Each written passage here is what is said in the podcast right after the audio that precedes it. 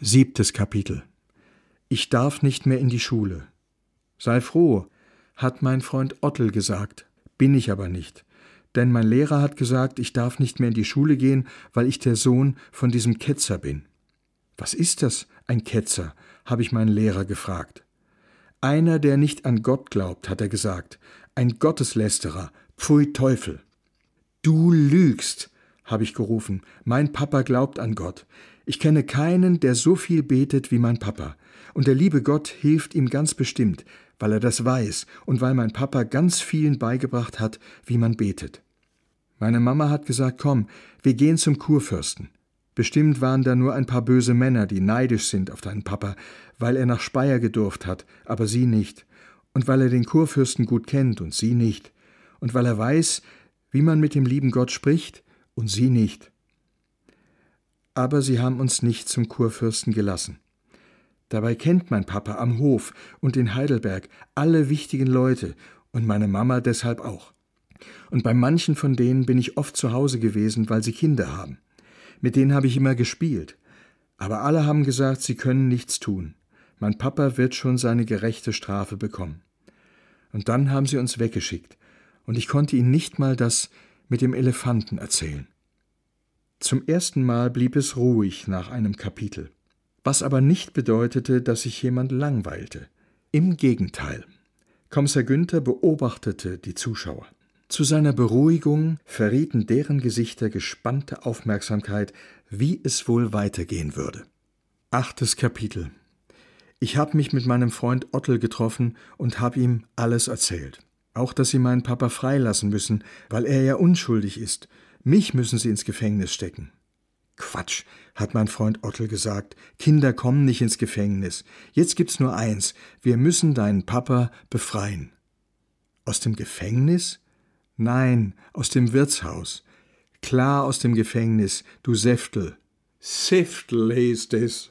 Mit viel S Aber das ist wirklich arg schwierig. Bloß fahr Profi. Macht da nichts draus, Fleury. Flori machte sich nichts draus, nickte und fuhr fort. Wir sind zum Gefängnis geschlichen, um alles auszukundschaften. Aber die Wärter haben uns erwischt. Was wollt ihr denn hier? haben sie gebrüllt. Kinder haben hier nichts verloren. Wir wollen meinem Papa was zu essen und zu trinken bringen, habe ich gesagt. Wer ist denn dein Papa? Mein Papa ist der Pfarrer Silvanus. Silvanus. Haha, hast du gehört? Hier ist der Bangert von diesem elenden Ketzer. Den haben sie heute Morgen in den Kerker nach Mannheim gebracht. Da geht es nicht mehr so gemütlich zu wie bei uns. Aber das Essen und Trinken, das könnt ihr mal schön hier lassen. Und sie haben ganz gemein gelacht. Diese Zäftel, diese Blöden. Du hast recht, Flori, wir sind auf deiner Seite. Erneut gab es herzlichen Beifall, mit dem Kommissar Günther an dieser Stelle nicht unbedingt gerechnet hätte. Neuntes Kapitel. Heute früh hat es ganz laut bei uns geklopft. Aufmachen, haben Männer gebrüllt. Wir kommen vom Kurfürsten. Sofort aufmachen. Wird's bald? Ich hab mich schon gefreut, weil ich gedacht hab, sie bringen meinen Papa zurück, weil ja morgen Weihnachten ist, aber das haben sie nicht. Sie haben gesagt, wir müssen mitkommen, mein Bruder und ich. Das ist nicht mein Bruder, wollte ich sagen, denn mein Freund Ottel hat bei mir übernachtet. Wir haben Würfeln gespielt und mein Bruder hat noch geschlafen. Aber da hat mir mein Freund Ottel unter dem Tisch gegen das Bein getreten, und er hat gerufen Aber klar kommen wir mit, mein edler Herr Soldat. Meine Mama wollte auch mitgehen, aber sie haben sie nicht gelassen, und ein anderer Soldat ist bei ihr geblieben. Dann sind wir zum Marktplatz von Heidelberg gegangen, und die Soldaten haben uns in die Mitte genommen. Dort haben sie gesagt, wir sollen uns hinstellen und zuschauen. Gleich fängt das Spektakel an, haben sie gerufen, und sie haben wieder ganz gemein gelacht. Da kommt er schon, euer feiner Herr Papa. Schaut genau hin, so ergeht es einem, wenn man ein elender Gotteslästerer ist. Und dann haben sie meinen Papa gebracht, in Ketten, mit einer Kapuze über dem Kopf und nur mit einem langen schwarzen Hemd, obwohl es so kalt war. Und ein Mann hat vorgelesen, dass Johannes Silvanus das schlimmste Verbrechen begangen hat, Gotteslästerung, und dass er alles zugibt, aber dass das nichts nützt, weil er zum Tod verurteilt ist. Und dann haben sie die Kapuze abgenommen und ihn geschubst, dass er sich hinkniet und die Hände zum Beten faltet. Rette ihn, lieber Gott, habe ich gebetet, rette meinen Papa, jetzt, sofort. Dann ist ein großer Mann gekommen mit einem riesigen Schwert. Und ich wollte schreien, Papa, aber ich konnte nicht. Ich wollte zu ihm hinrennen, aber ich konnte nicht. Ich wollte weggucken, aber ich konnte nicht. Und dann hat der Mann mit dem Schwert ausgeholt, und ich habe in dem Moment geschafft, dass ich die Augen zumache.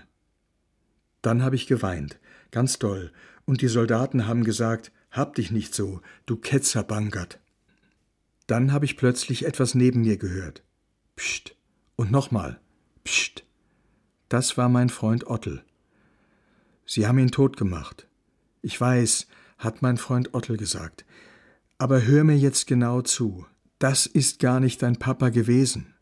Was? habe ich gesagt, aber ich habe gar kein richtiges Wort rausgebracht.